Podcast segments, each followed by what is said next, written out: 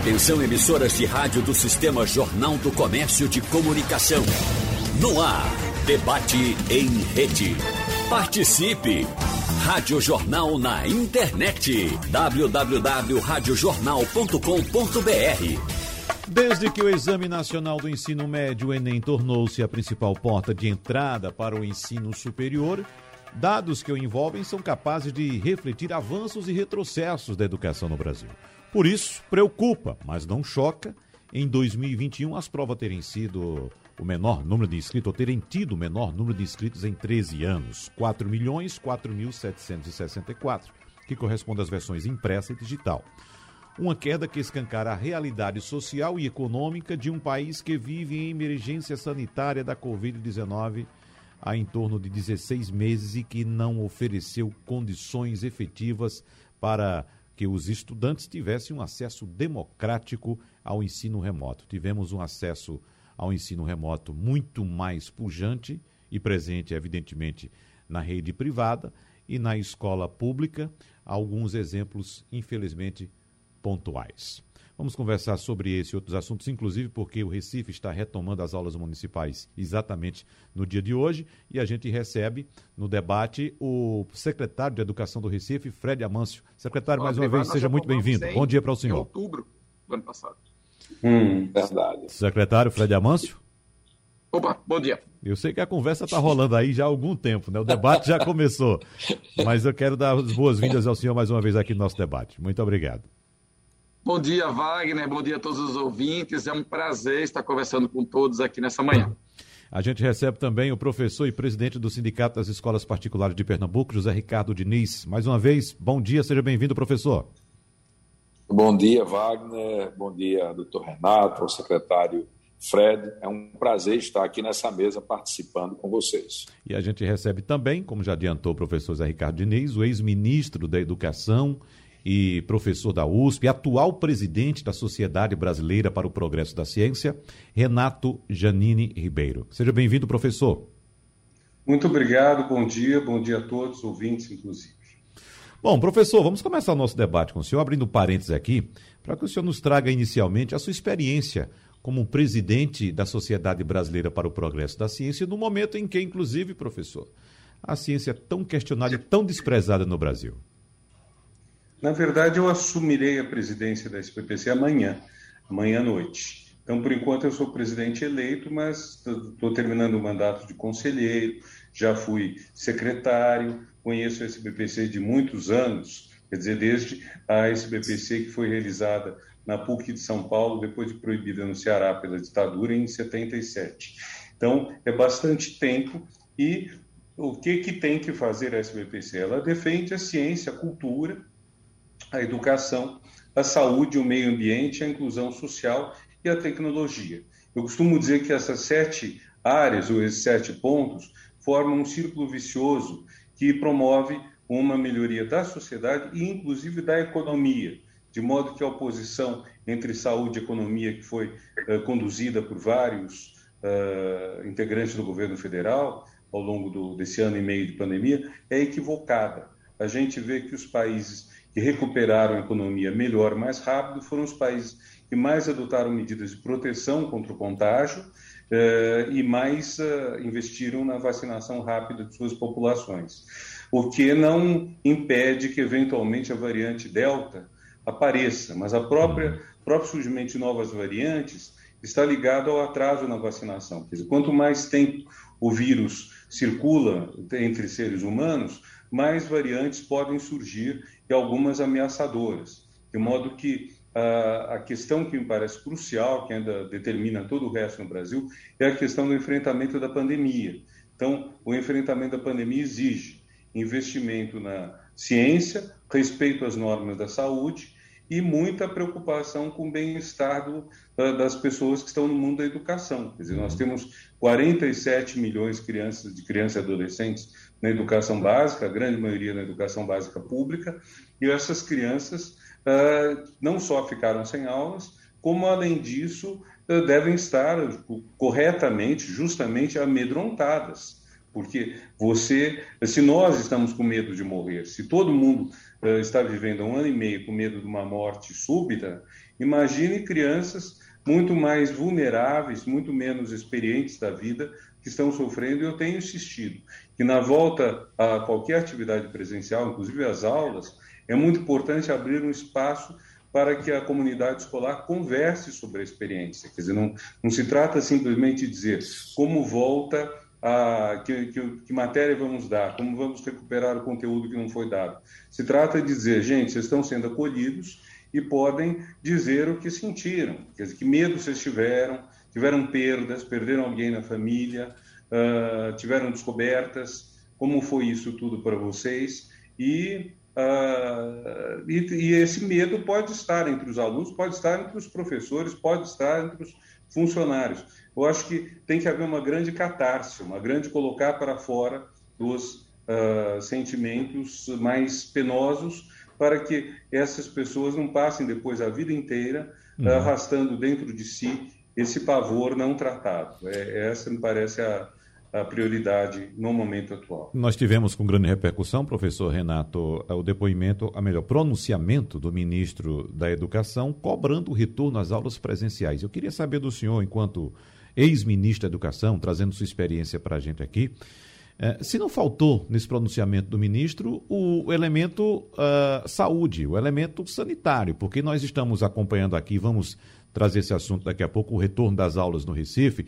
O ano passado nós acompanhamos aqui na Rádio Jornal todo o drama do professor José Ricardo enquanto presidente do Sindicato das Escolas Particulares pra, para que os alunos voltassem à sala de aula.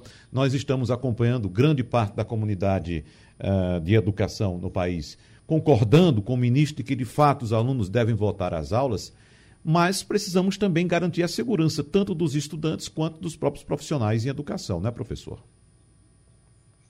Olha, o sistema brasileiro de educação, que foi se consolidando depois da Constituição de 1988, está baseado na cooperação entre estados, municípios e a União Federal.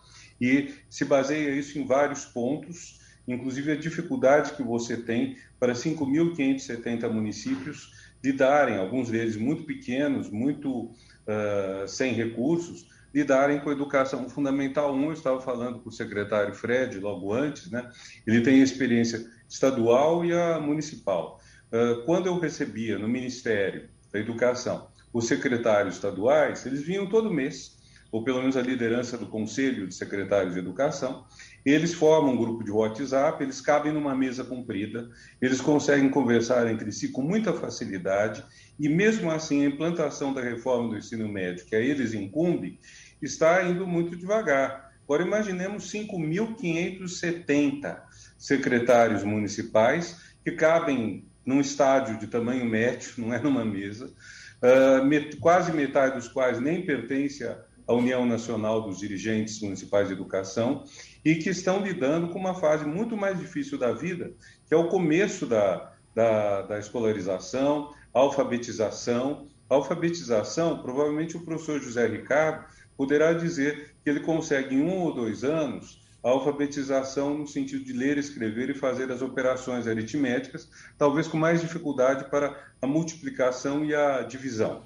Mas na, na rede pública, a meta é três anos para alfabetização e não se consegue. No, na média do Brasil, segundo os resultados da, da Avaliação Nacional de Alfabetização, uh, sucesso pleno nessa alfabetização, ainda que demore três anos na escola uh, pública, que esteja previsto três anos. Então, nós temos uma situação que requer uma liderança da União, uma liderança de autoridade, não de poder. Não se trata da União mandar, trata-se da União fornecer subsídios, por exemplo, uh, material didático para os alunos das escolas públicas, como se faz há vários anos, uh, formação de professores, a própria Base Nacional Curricular Comum, uh, rever o piso, ter o piso salarial mínimo, ter recursos que sejam transferidos. Tudo isso foi feito ao longo de 20 anos, pelo menos, desde o governo Itamar Franco até pelo menos o final do governo Dilma, talvez um pouco ainda no governo Temer, mas todo esse papel de liderança pela autoridade se perdeu. Autoridade não é uma coisa de você mandar e outro obedecer. Autoridade é você ser respeitado pelas suas qualidades éticas, científicas, morais. E uh, quando o ministro vem mais ou menos dar uma ordem assim uh, de que volte às aulas, ele está errado. Ele não deveria fazer isso. Ele deveria, durante esse ano e meio, ter se empenhado, por exemplo, no projeto de lei que, na verdade, foi vetado pelo, pelo presidente, o veto foi derrubado pelo Congresso, projeto de lei de meu antigo presidente do FNDE, o deputado Edivan Alencar, do Ceará, que é aí do Nordeste, portanto, que uh, manda usar recursos do Fundo de Universalização dos Serviços de Telecomunicações para prover de banda larga os, uh, as, as habita os habitantes das periferias. Então, o ensino remoto emergencial, uh, eu tive experiência pelas minhas enteadas, que estão em escola particular, foi excelente o remoto emergencial delas. O remoto emergencial público foi muito precário, muitas vezes por falta de tablet ou de, ou de smartphone por parte dos alunos, falta de banda larga onde eles moram e até falta de pacote de dados. Eu tenho certeza de que nós que estamos aqui, nós quatro que estamos conversando, uh, todos nós estamos pagando celulares e mal estamos usando o 4G deles, porque estamos no Wi-Fi. E esse 4G não utilizado, de milhões, talvez dezenas de milhões, poderia ter sido cedido pelas operadoras aos alunos do, da, da, escola pública sem nenhum ônus para elas, porque é um, algo que já está pago e não está usado. Então, tudo isso o MEC poderia ter liderado. O MEC perdeu uma grande chance de liderança na educação, como o governo federal perdeu uma grande chance também de liderança na saúde. Se o governo federal tivesse assumido o combate à Covid com os protocolos científicos, comprando vacinas de, uh, do, da Pfizer ou de fabricantes honestos, etc., tivesse feito isso, a popularidade do presidente seria totalmente diferente. Não precisaria vir general hoje ameaçar não ter eleição, entende? Quer dizer, eu acho que há um equívoco grande de política por parte do governo federal e não se resolve as coisas simplesmente dando ordens. Uma democracia não é assim. Secretário Fred Amanso, vamos fazer a experiência do Recife, já que hoje, depois de um ano e quatro meses, os alunos da rede municipal começaram a retornar às salas de aula e nós temos ainda o um entrave com o sindicato da categoria, no caso dos professores, que discorda dessa posição da Prefeitura do Recife de retomar as aulas nesse momento, não é, secretário? É, na realidade, a gente veio, é, Wagner, desde o início do ano, né, fazendo todo um trabalho, todo um planejamento para esse processo de retomada, com toda a aquisição dos itens, destacou a importância de ter esse olhar específico na questão da saúde, a gente preparar para a questão do cumprimento de, dos protocolos que foram estabelecidos, né, além do protocolo que já existe do governo do Estado, que vem sendo aplicado desde o ano passado, né, porque nós tivemos a retomada das aulas presenciais é, tanto na rede pública estadual quanto na rede privada, está aqui o, o professor Zé Ricardo, presidente das escolas particulares, desde outubro do ano passado. Mas no caso das redes municipais, o governo do estado só autorizou né, o início do processo de retomada aqui no estado de Pernambuco só a partir do final do mês de abril. Mas desde o início do ano a gente vinha nesse trabalho de preparação, de aquisição dos itens, dos materiais, né, para distribuir nas escolas, para preparar as escolas. E aí estabelecemos esse calendário de retomada. Tivemos agora, né, uma parte do mês de julho, período do recesso escolar, que encerrou exatamente né, ontem, e resolvemos iniciar esse processo de retomada das aulas presenciais, né, depois de um longo período. A gente sabe que, como já foi destacado aqui, né, é, é, o ambiente ideal para a aprendizagem dos estudantes é a escola. Se a gente não acreditasse nisso, a gente podia né, não ter escolas né, do ponto de vista presencial. A gente, claro, que num período de pandemia, né, o ensino remoto, né, sobre os diversos formatos, foi uma alternativa para a gente minimizar os prejuízos, mas o mundo todo, todos os países do mundo, trabalharam no sentido de retomar as aulas presenciais o mais rápido possível. Então, esse sempre foi o foco do mundo todo, né, pela importância disso. Né? E aí nós tivemos todo um, um, processo né, para a gente poder chegar nesse ponto, né, e agora a gente está iniciando esse processo de retomada aqui na rede né, municipal do Recife. Eu tive a oportunidade, como secretário de Educação do Estado, eu estava até dezembro secretário de Educação do Estado, acompanhar esse processo de retomada em outubro do ano passado na rede estadual, né, e a gente pode dizer que as coisas né, funcionaram bem e correram bem, e agora temos o desafio dos municípios. O Recife é a primeira cidade da região metropolitana a iniciar esse processo, já tivemos algumas cidades do interior que já iniciaram essa retomada de aulas presenciais, né, mas a gente está começando esse processo, vai ser em etapas, né, tomando todos os cuidados, cumprindo os protocolos. Né, hoje pela manhã eu visitei algumas escolas né, para poder verificar foi esse primeiro dia né, das escolas. Né. Infelizmente, né, o sindicato, apesar das conversas que a gente vem tendo ao longo dos últimos meses, assumiu uma posição contrária à retomada, inclusive, inclusive sem definição de prazo para a retomada, e as famílias nos cobram muito né, esse processo de retomada né, das aulas presenciais já passado tanto tempo né, e já com prejuízos muito grandes de aprendizagem para os estudantes. E aí não tem a ver só com equipamentos, né, tem a ver com a própria condição de vulnerabilidade. E tem que entender para nós que cuidamos da rede pública, a gente trabalha com famílias muito vulneráveis. Então, a escola não é apenas um espaço de aprendizagem, é um espaço também de proteção social, de segurança alimentar, de segurança, inclusive, mental, sobre vários aspectos. Tanto que Desde dezembro, a Sociedade Brasileira de Pediatria aqui no Brasil recomenda a retomada das aulas presenciais, além de instituições como Unicef, Unesco, ONU, a própria Organização Mundial de Saúde.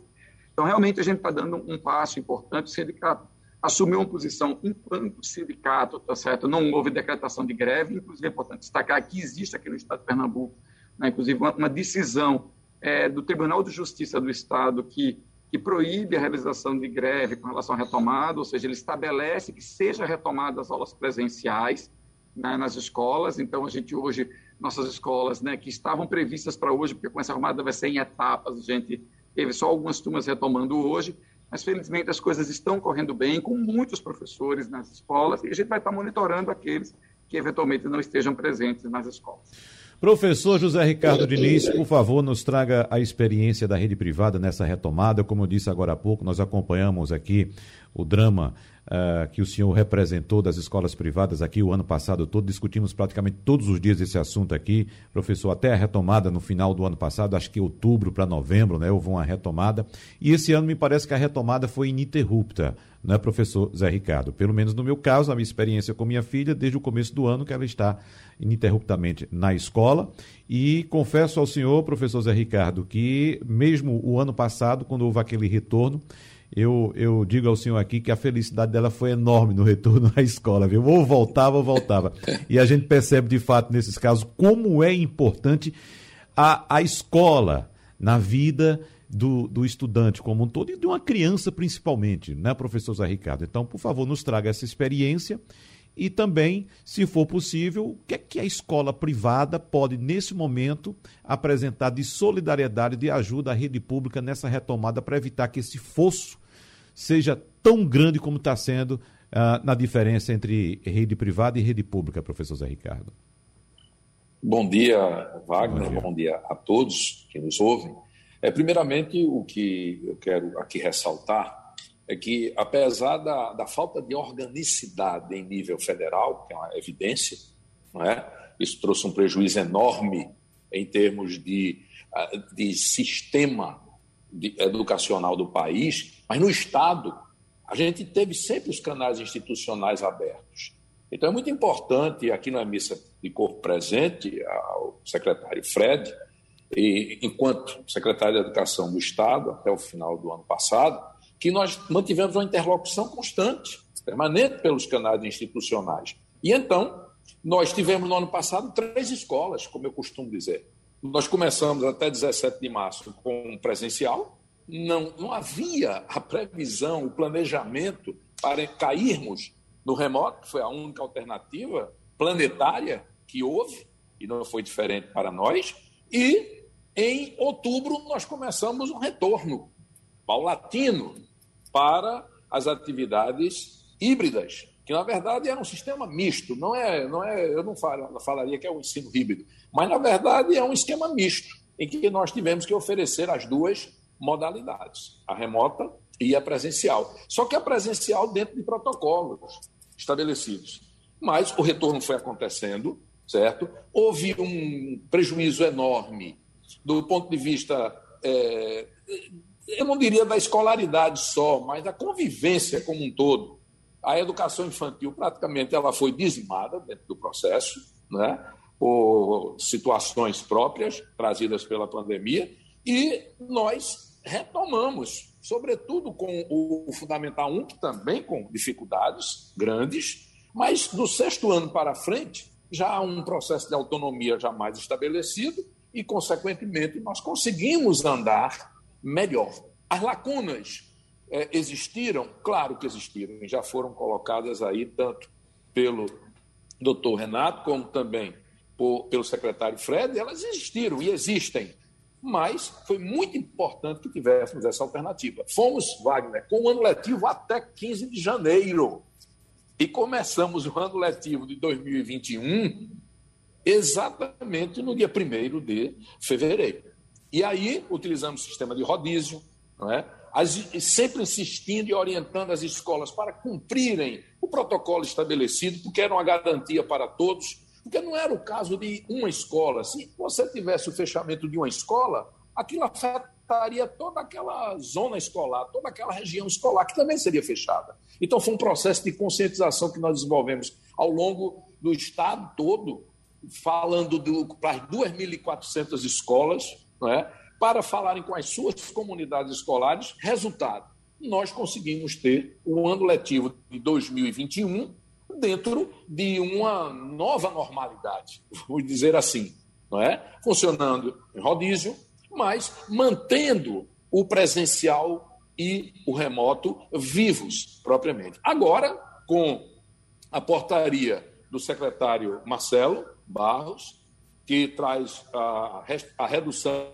de um metro e meio para um metro em sala de aula e nos demais espaços das atividades escolares, isso também melhora, porque você vai poder trazer mais alunos para o presencial.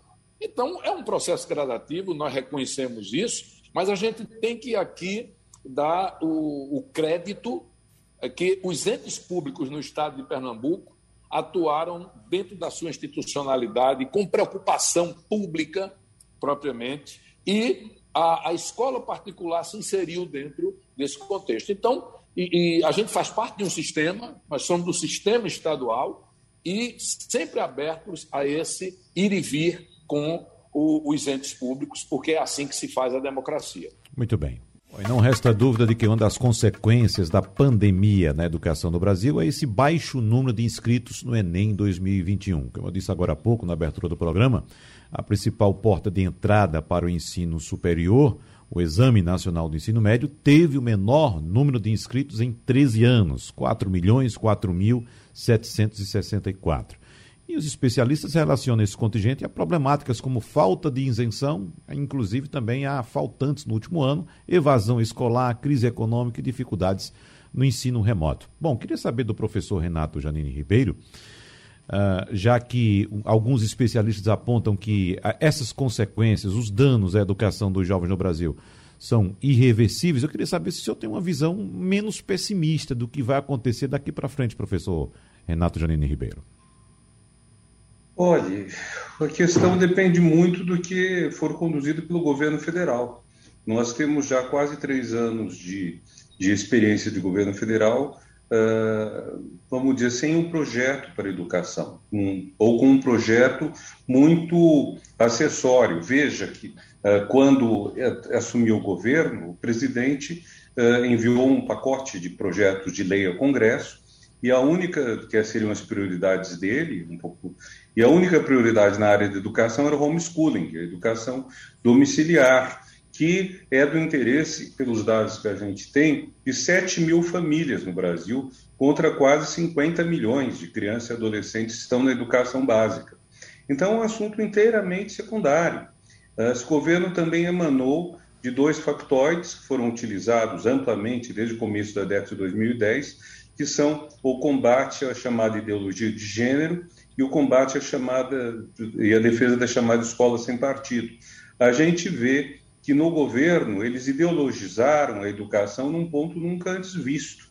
Quer dizer, a ideia do ministro nomear uma comissão para verificar as questões do Enem, isso nunca houve. Quer dizer, eh, a praxe em relação ao Enem qual é? é uma, são equipes de, de profissionais gabaritados que se reúnem presencialmente na sede do INEP, em salas hermeticamente protegidas, uh, tem um, um uh, detector de metais que é muito mais severo que o de bancos, ninguém pode entrar lá com, com um pendrive, ou sai com um pendrive, ou com qualquer coisa de metal, ou levando papel, tirando papel, as pessoas são praticamente revistadas, e assim se elaboram as provas do Enem. O ministro não toma conhecimento de nada. A única informação que chega ao ministro, é, ou que chegava no meu tempo, era a escolha da redação. O INEP mandava três temas de redação, o ministro escolhia. Eu não escolhi porque meu filho ia prestar o, o Enem, ainda que na condição de treineiro, dizer, sem nenhum resultado prático.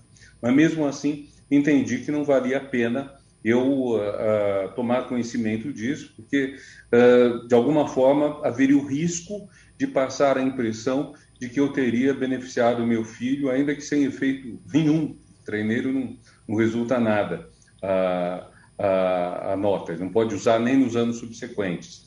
Então, o que eu estou dizendo? Sempre houve uma preservação muito grande. Quando o governo anuncia e ameaça colocar uma comissão uh, de confiança do ministro para rever todas as questões do Enem, fica muito difícil você garantir o sigilo do exame.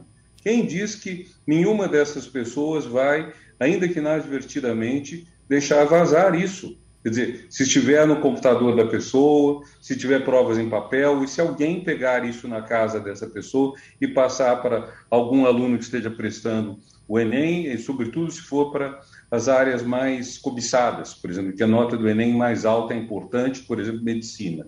Então, uh, é um. Eu estou dando esse exemplo, assim, bem preciso, bem uh, do chão, para as pessoas entenderem o que, que é quando você não tem um projeto, quando você tem ideologia apenas. Então, você acaba descuidando a escola e uh, ideologizando o ensino. E isso a pretexto de quê? Com, falto, com fatos falsos. Eu lembro que no governo Dilma se dizia que o governo pretendia implantar um chip em cada pessoa para manipular a pessoa, uma coisa delirante, que foi retomada essa, essa questão em alguns grupos extremistas contra a vacina, recentemente, que a vacina colocaria um chip. Também se dizia que o governo ia colocar um projeto de lei, governo Dilma, é, que o, pelo qual o, o, governo decidiria o sexo das crianças, quer dizer, mudaria eventualmente menino para menina, menina para menino, que obviamente é uma coisa sem pé nem cabeça, mas todo, todo esse discurso foi utilizado e a gente vê uma proliferação de fake news, que é um termo, um termo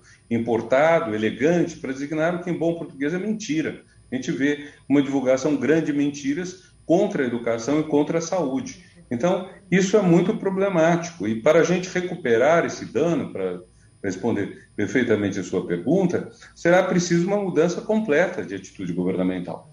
Você precisa ter uh, uma outra liderança, porque é muito difícil estados e municípios tocarem sozinhos a educação, sobretudo os municípios. Estados ainda têm mais bala na agulha. Agora, município é muito difícil. Você tem municípios muito pequenos. Os dois menores municípios do Brasil ficam um em São Paulo, outro em, em Minas. Uh, Serra da Saudade, acho que é o menor, tem 800 e poucos habitantes. Você imagina, com 800 e poucos habitantes, provavelmente não tem ensino médio.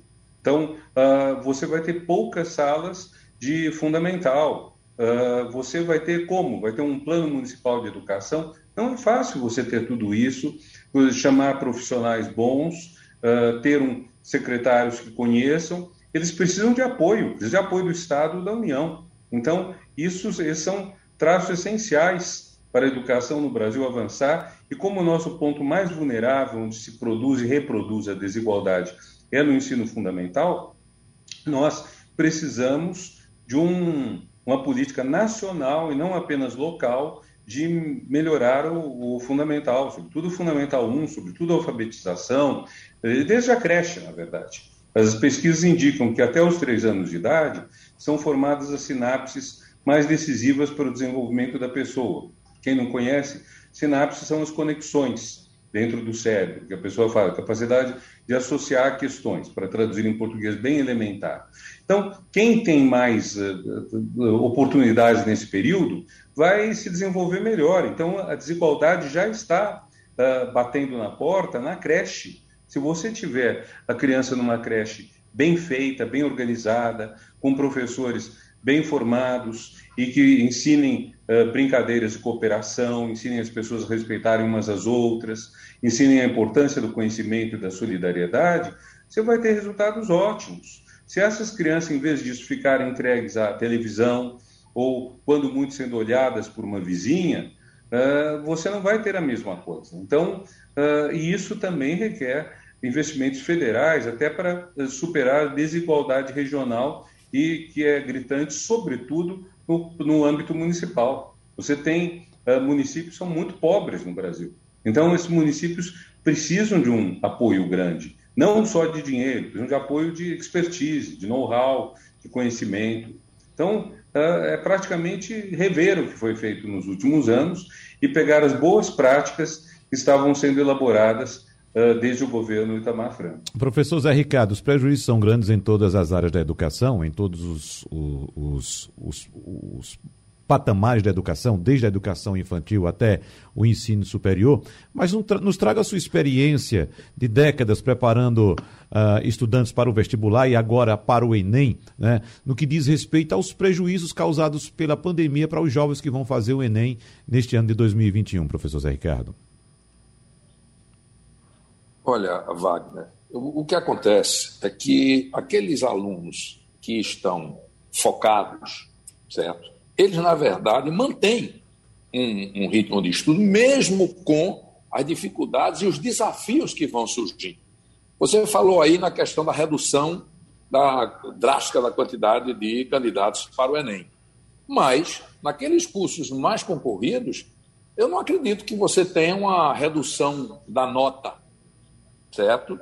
De classificação para os candidatos. Não acredito. Por quê? Porque aqueles alunos que têm foco, por exemplo, cursos procuradíssimos, como medicina, como a área de sistema de informação, ciência da computação, a área, toda a área de saúde, vamos dizer assim, e o direito, por exemplo, você vai continuar tendo alunos, não é? Você vai ter uma determinada comunidade de alunos que vai realmente se empenhar para obter aqueles resultados. Então você vai ter uma redução na concorrência, vai mas na verdade aqueles alunos qualificados eles vão continuar apresentando resultados no Enem. Agora, é claro que as lacunas se fazem sentir. Você vê, por exemplo, o caso do SSA, que é seriado. Não é? Uhum. Você já teve um número menor de candidatos para o SSA1, o SSA2, o SSA3, e mais, você viu uma queda bastante consistente nos resultados de alunos que galgavam melhores resultados, eles tiveram uma baixa nesses resultados no SSA1, SSA2 e SSA3. É evidente isso. Ora, para o ano que vem, nós vamos ter também esse, esse fato também acontecendo. Só que a gente passou a ter um ano mais regular, ou menos irregular, vamos dizer assim. Eu, eu, eu vejo sempre o copo meio cheio. Uhum. Certo? Sempre, sempre vejo o copo meio cheio. Eu acho que ah, aqueles alunos que se dedicarem, aqueles que tiverem foco, apesar dos desafios, das dificuldades, eles conseguirão obter êxito. Agora, o que nos preocupa, e eu tenho que registrar isso aqui, é, por exemplo, você tem na, na, na escola pública, de uma maneira geral, você tem 50% dos alunos concluintes que sequer se acham né, capazes de chegar ao Enem. Então, essa, essa tendência, com a fratura trazida pela pandemia, ela tende a se ampliar. Essa é que é a verdade. Então, traz a desigualdade. A desigualdade, ela se manifesta já ali no fundamental, nos anos iniciais, ela se acentua, porque aí você tem a disparidade de escolaridade e faixa etária, e quando chega ao médio, para o acesso à universidade, aí é a culminância da desigualdade. Uhum. Sem dúvida alguma é isso que acontece. É. Secretário Fred Amâncio, vamos falar também da educação infantil, já que o senhor é secretário como disse, do município, felizmente de um município rico, né? O, o professor Renato Janine Ribeiro citou a situação de Serra da Saudade, mas certamente Serra da Saudade, mesmo sendo um município de menos de mil habitantes, deve ter uma condição melhor do que, por exemplo, o nosso município de Mirandiba, aqui no sertão pernambucano, né? E quando eu digo um município rico, de fato é um município rico do Nordeste, deve ter seus problemas, mas evidentemente uh, uh, são menores do que esses municípios pequenos, como citou o professor Renato Janine Ribeiro, e eu acabo de citar Mirandiba agora também. Então, de que forma a ponta da educação, ou seja, o município, deve participar desse processo de reconstrução dessa história, é, é, secretário Fred Amâncio? Acho que alguns pontos importantes que você destacou. Né? Primeiro, que os desafios de, uma capital são muito grandes, na realidade. Uhum. Né? Então, na realidade, geralmente, apesar é, pela população ser maior, também as desigualdades são bem maiores, especialmente nós que estamos no Nordeste. Né? Então, isso também é um desafio sempre muito grande. Às vezes, na média, a gente tem uma sensação de, como você mesmo destacou, de ser mais rico, mas temos os desafios, né, infelizmente, das grandes desigualdades que envolvem as regiões metropolitanas como um todo. Mas mais especificamente, falando um pouco sobre educação infantil, e depois queria também fazer rapidamente um comentário, porque eu vivi né, todo o período da, de 2020 na pandemia como secretário estadual, trabalhando também com ensino médio. Mas falando sobre educação infantil, com certeza, para essas turmas, acho que o professor Zé Ricardo destacou muito bem, para essas crianças que têm menos autonomia, que estão na faixa, por exemplo, da educação infantil, de pré creche, pré-escola, e dos anos iniciais do ensino fundamental, especialmente até o terceiro ano, tem que dizer que eles têm muito pouca autonomia. Então, para a maior parte deles, né, o ensino remoto tem um, tem um impacto muito restrito. Né? Porque você não vai colocar uma criança de 4 anos de idade, de 5, 6 anos de idade na frente do computador a manhã inteira e achar que ele vai ter o mesmo nível de aprendizado tá certo? do que um jovem de 15, 16 anos do ensino médio. Então, esses que tiveram, que têm menos autonomia, eles se foram muito prejudicados, da escola particular até a escola pública, pegando as famílias mais carentes. Então, para esses menores, os, os, os, prejuízos são enormes, como o professor Ricardo falou, né, ele falou um pouco da história da educação infantil ter sido quase que dizimada, ter sido muito impactada, porque mesmo em escolas particulares, muitos foram, inclusive muitos pais retiraram da escola nesse período, porque realmente o ensino remoto tem muitas limitações para aquelas crianças muito pequenas. E agora tem um desafio de recuperar. Então, o desafio, ainda a gente está falando um pouco sobre o Enem, sobre os prejuízos para os jovens né, que estão no ensino médio, mas os maiores prejudicados, Wagner, são exatamente os, os mais jovens, os menores, porque eles tiveram, eles têm bem menos autonomia. Então, uma família né, que você tem uma estrutura maior, né, e os pais podem acompanhar mais de perto esse desenvolvimento, eles tentaram suprir esse distanciamento da escola, e mesmo assim com muitas limitações. Mas em famílias mais vulneráveis, né, isso é muito mais complexo. Então, realmente, o desafio da educação infantil, e eu diria mais dos anos finais do ensino fundamental, esses foram os que tiveram os maiores prejuízos decorrentes da pandemia. E quando a gente fala sobre prejuízos de pandemia, misturando um pouco sobre a questão da educação infantil também fazendo essa correlação com o ponto que você trouxe sobre o Enem, sobre o ensino médio, a gente tem que entender que, para além daquilo que salta mais aos olhos, que a gente já destacou bastante aqui na nossa conversa, que são os prejuízos de aprendizagem, esses períodos grandes de afastamento da escola trazem outras duas consequências, inclusive, para esses jovens, que é, especialmente os de escola pública, que é o desestímulo, né? e a gente viu até em escolas particulares muitos jovens que desestimularam, tiveram dificuldade de se adaptar ao ensino remoto, ficaram desestimulados, tá certo? Então, esse é um primeiro problema.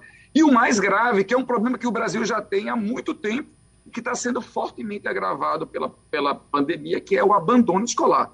Jovens que estão abandonando a escola. Então, já existe, já é um problema grave do Brasil. Né? Pernambuco, felizmente, tem números bem melhores do que outros estados, mas ainda assim é um problema grave do país, que está sendo agravado pela, pela pandemia, um aumento do abandono escolar. E no caso do ensino médio, isso tem ocorrido bastante. Então, o que acontece é que isso está impactando fortemente nesse volume de inscrições né, do Enem. Então, a gente vê isso, que é uma mistura do que o professor Zé Ricardo falou, do desestímulo de muitos, que eles perderam um pouco da confiança de que eles vão ter a capacidade de efetivamente é, passar, conseguir um bom desempenho no Enem. Né? E também muitos abandonaram a escola, o que é muito grave. Então, realmente, talvez esses os dois grandes impactos mais saltam os olhos. Eu costumo dizer, Wagner, isso é um ponto muito importante do nosso debate. A, a pandemia trouxe as consequências em várias áreas, na saúde, na educação. A saúde são, é o impacto mais imediato. Infelizmente, tivemos muitas perdas, muitas mortes decorrentes da pandemia. Mas o sistema de saúde vai sair da pandemia fortalecido, porque foram investidos bilhões de reais na melhoria de hospitais, de unidades de saúde e tudo mais. Então, o sistema de saúde sai fortalecido da pandemia. Né? Até o aumento até de investimentos em pesquisa na área de saúde. A economia está sofrendo bastante, mas já está iniciando um processo de recuperação e ao longo do tempo ela vai se recuperar. Uhum. Mas talvez, talvez não, com certeza, a área que vai deixar os maiores prejuízos decorrentes da pandemia, que vai levar anos para recuperar, vai ser a educação. Primeiro, né, o professor Renato Janine destacou do ponto de vista nacional, diferente de outros países, que quando interromperam as aulas, praticamente o mundo todo interrompeu as aulas em março. Mas em outros países mais desenvolvidos que o Brasil, da Europa e outros países, a primeira grande preocupação dos outros países, ainda no primeiro semestre de 2020, era quando as aulas vão voltar. Porque a educação era sempre colocada como um eixo prioritário do país. Então o país se concentrou para retomar as aulas. O Brasil, infelizmente, né, do ponto de vista de coordenação nacional do governo federal, ele relegou a educação para um segundo plano, como se a educação pode ser deixada para depois. Não, depois a gente vê, é, trata a questão da educação. Então a gente colocou, enquanto os, o mundo todo colocou a educação como prioridade, mesmo no contexto de pandemia, o Brasil colocou como algo secundário, como se voltar às aulas presenciais ou priorizar os investimentos em educação fosse algo secundário. E a gente vai, infelizmente, ver esses prejuízos ainda durante um bom tempo, né? enquanto nação, e isso vai determinar as nossas próximas gerações. Então, se a gente não tiver um olhar diferenciado nos próximos anos para aquilo que vai ter que ser a maior prioridade, pensando não é só em aprendizagem, é pensando no desenvolvimento do país, porque essa geração de jovens é que vai determinar qual vai ser o Brasil daqui a alguns anos.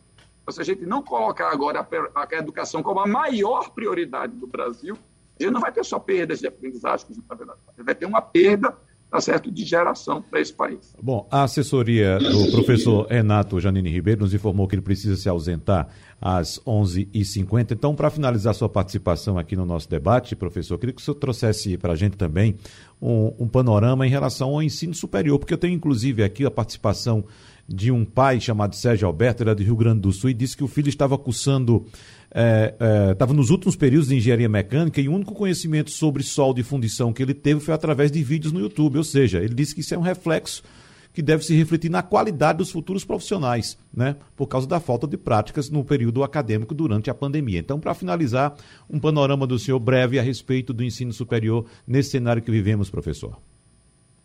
Pegando um pouco a deixa do secretário Fred, eu diria o seguinte: quanto mais nova a pessoa, mais ela precisa de um convívio presencial. Eu diria, na verdade, que a nossa ideia de educação regular, que vai até uns 22 anos, com a formação uh, no ensino superior, quando a pessoa não foi reprovada em um ano, quando não parou nunca de estudar, é adequada para a socialização da pessoa. É um período na vida que coincide com o que antigamente era minoridade legal, porque a maioridade começava aos 21 anos. Então, supõe que nesse período a pessoa está se formando, e para a formação é muito importante ter um contato uh, presencial, corpo a corpo, com uh, pessoas da mesma idade, uh, que representam seus iguais, com pessoas mais velhas, que representam eventualmente ou temporariamente seus superiores, e assim a pessoa aprende a vida em sociedade. Eu penso que nesse período, até, digamos, 22 anos, a educação à distância não é a ideal. Ela pode surgir de maneira emergencial, tanto que a gente não fala em educação à distância para o que aconteceu, para o que está vendo, chamamos de ensino remoto emergencial. Você vê, não é educação ensino, que é menos, não é distância, é remoto, e tem o emergencial com um tremendo itálico embaixo. Então, o que acontece? Evidentemente, um aluno que está com praticamente perto de se formar, com mais de 20 anos, num curso, ele pode, ele tem mais condições de lidar com o remoto do que uma criança de 5, 6 anos, que precisa do contato, precisa de abraço, precisa de carinho, precisa de aconchego, tudo mais. Aos 20 e poucos anos, a gente imagina que a pessoa já não necessita disso na mesma medida. Agora, ainda não, e, e dependendo da matéria, você pode ter aulas à distância de uma maneira emergencial bem qualificadas. Depende, evidentemente, do gestor respectivo, no caso da universidade, ter formado os professores para isso, ter dado equipamento, ter instruído. Tem coisas até que são, vamos dizer, parecem bobas, mas, por exemplo, quando você volta com uma classe com metade dos alunos, metade dos alunos na sala e metade acompanhando à distância, uh, o professor vai ficar parado para que a câmera o acompanhe? Ou ele vai andar pela sala e interagir mais com os alunos, e aí os que estão acompanhando a distância vão ficar uma boa parte da aula sem ver o professor, ou você vai ter um cameraman seguindo o professor. É claro que você não vai ter um cameraman seguindo o professor, mas são questões específicas que precisam ser tratadas. No ensino superior, onde eu vejo o maior problema para uh, não seria talvez, não sei se na engenharia mecânica, nas áreas de saúde eu acho que tem várias coisas que você não pode fazer de maneira remota. Tem várias, uh, tem, tem experiências biológicas, tem contato com o paciente, uh, apalpar um corpo para ver o que ele tem. Isso você não pode fazer de forma remota. Agora, tem que lembrar sempre que tudo isso é uma emergência. Ninguém previu que ia acontecer uma pandemia. Hoje os cientistas estão dizendo o risco de novas pandemias é grande. Há cientistas que lembram que eles tinham alertado para essa possibilidade anos atrás. O mundo não se preparou para isso. A diferença que está entre os governos, entre os gestores, é quem cuidou, quem reagiu melhor, quem reagiu pior. A quem reagiu bem, teve boas práticas, etc., a quem teve más práticas. Agora, um certo dano é inevitável quando você tem a maior tragédia no mundo depois da Segunda Guerra Mundial. Não tem outra comparável. Isso é uma frase da, da primeira-ministra Alemanha, Angela Merkel. Ela que fez essa comparação e eu concordo com essa grande, talvez uma das poucas estadistas que o mundo contemporâneo tem seja Angela Merkel. Mas, enfim, é isso. Eu queria agradecer a atenção. Uh, eu queria dizer uma última coisa. Acaba havendo um conflito, eu notei o, o professor Fred falando, entre sindicatos e gestores, tanto no setor privado quanto na educação pública. É bom a gente frisar o um negócio. O nosso inimigo é a doença. Então, nós estamos lidando com como você enfrenta a doença. Então, uh, na medida possível, a negociação deve existir. Quer dizer, ninguém quer, ninguém saudável, ninguém são. É claro que existem pessoas insanas, mas pessoas sãs não querem que outras pessoas morram ou adoeçam. Então, como lidar com isso melhor? Então, eu notei no Ministério, os vários atores da educação nem sempre têm uma relação harmônica entre si. Existem conflitos, mas se a gente deixa claro a todos esses atores que a meta é a mesma, a gente tem uma boa educação, a gente aumenta as condições de diálogo e de acordo. Isso acho que é muito importante, porque, como o Fred também disse, a educação, o futuro do Brasil está na educação. E o, o dano causado por esses dois anos, não só de Covid, mas de pouca de falta de liderança do principal protagonista da educação brasileira, que seria o MEC, esses dois anos vão demorar muito tempo a serem repostos. Então, eu queria cumprimentar vocês todos, cumprimentar a Rádio Jornal, cumprimentar o povo do Recife, os ouvintes, inclusive do Rio Grande do Sul, como uhum. o senhor Sérgio, e desejar uh, sucesso e que a gente cuide da saúde e recupere uh, o mais rápido possível uh, disso tudo, com os esforços de todas as pessoas que, que realmente valorizam a vida, a educação a ciência. Professor Renato, professor Renato Janine Ribeiro, muito obrigado pela sua participação aqui no nosso debate na Rádio Jornal. Lembrando que estamos falando para todo o estado de Pernambuco, para o mundo também através da internet. É tanto que recebemos aqui um comunicado, uma comunicação do Rio Grande do Sul. A gente deseja para o senhor muita sorte e muita saúde na sua jornada. Um abraço, professor. Muito obrigado. Então, um bom dia também para o Fred, para o Zé Ricardo, para todos os ouvintes. Até logo. Bom, restou um tempo só para que a gente possa se despedir dos nossos demais convidados. Então, começando pelo secretário Fred Amâncio, eu queria que você deixasse uma mensagem aqui para os seus estudantes do ensino básico aqui no Recife. Secretário Fred Amâncio, o que é que vai ser feito para que esse atraso seja tirado e que os prejuízos sejam minimizados? Rapidinho, por favor. Queria, já no finalzinho do programa, Wagner, já agradecendo aí a oportunidade de estar com você agora pela manhã nesse, nessa, nesse debate, né, dizer da, da importância, né, da nossa satisfação de a gente poder estar iniciando esse processo de retomada, que o principal objetivo é esse mesmo, tá, a gente poder ajudar os nossos estudantes apoiar os nossos estudantes. Mas queria aproveitar também fazer um agradecimento, até de cumprimentar também todos os nossos professores da rede municipal do Recife e outros profissionais. Eles tiveram um papel muito importante nesse período, que foi até recente, né, com o ensino remoto, todo mundo teve que se reinventar, para a gente poder apoiar os estudantes nesse período. Agora a gente inicia um novo ciclo, um ciclo de retomada das aulas presenciais que vai ser muito importante para a gente poder dar sequência, fortalecer o trabalho de aprendizagem dos estudantes. Mas, como você mesmo destacou, temos um desafio ainda maior que vai exigir, acima de tudo, união. União né, com foco no estudante e na educação, que é para a gente poder também recuperar essas aprendizagens. Como a gente já destacou durante todo o programa, realmente os estudantes né, que são mais de famílias mais vulneráveis, os mais pobres, foram, foram os mais prejudicados. A pandemia aumentou as desigualdades gerais do Brasil, mas aumentou também fortemente as desigualdades educacionais. Então, temos um desafio grande e só com realmente com muito trabalho e a gente priorizando e todos juntos trabalhando, a gente vai poder apoiar os nossos estudantes nesse processo aí de retomada de aulas presenciais. Obrigado. Obrigado pela oportunidade. Obrigado, secretário. Professor Zé Ricardo, só deixar um recado aqui que é preciso manter os cuidados, como a escola privada vem mantendo, né? Não, tivemos grandes problemas, se tivemos foram, foram problemas pontuais nesse período de retomada. Então é preciso reforçar o recado para manter os cuidados para que a gente não tenha problemas daqui para frente, né, professor? Muito obrigado.